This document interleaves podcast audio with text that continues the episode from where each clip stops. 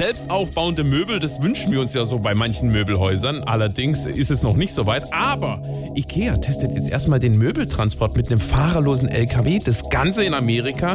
Wir sind aber nicht in direkter Gefahr. Aber wenn es mal soweit ist, da haben wir schon eine Kampagnenidee. Hallo, wir aus dem Hause Ikea haben uns überlegt, ein Möbel mal in einen Transporter ohne Fahrer zu dir zu schicken. Wir nennen es WIMS. WIMS ist immer dann, wenn der führerlose LKW bei dir irgendwo gegen den Pfosten knallt, dann weißt du, wir sind da.